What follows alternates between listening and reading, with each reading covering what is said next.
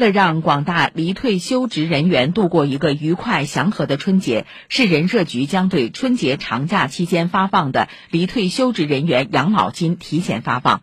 原定于一月九号到十四号发放的城镇职保养老金的离退休职人员，现自一月九号起可通过相关银行、邮局领取。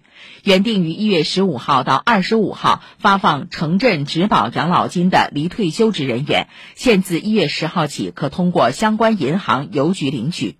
原定于一月十号发放的城乡居保养老金照常发放，二月份的养老金发放恢复原日期。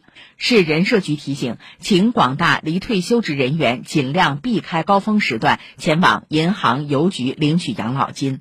以上由记者程林报道。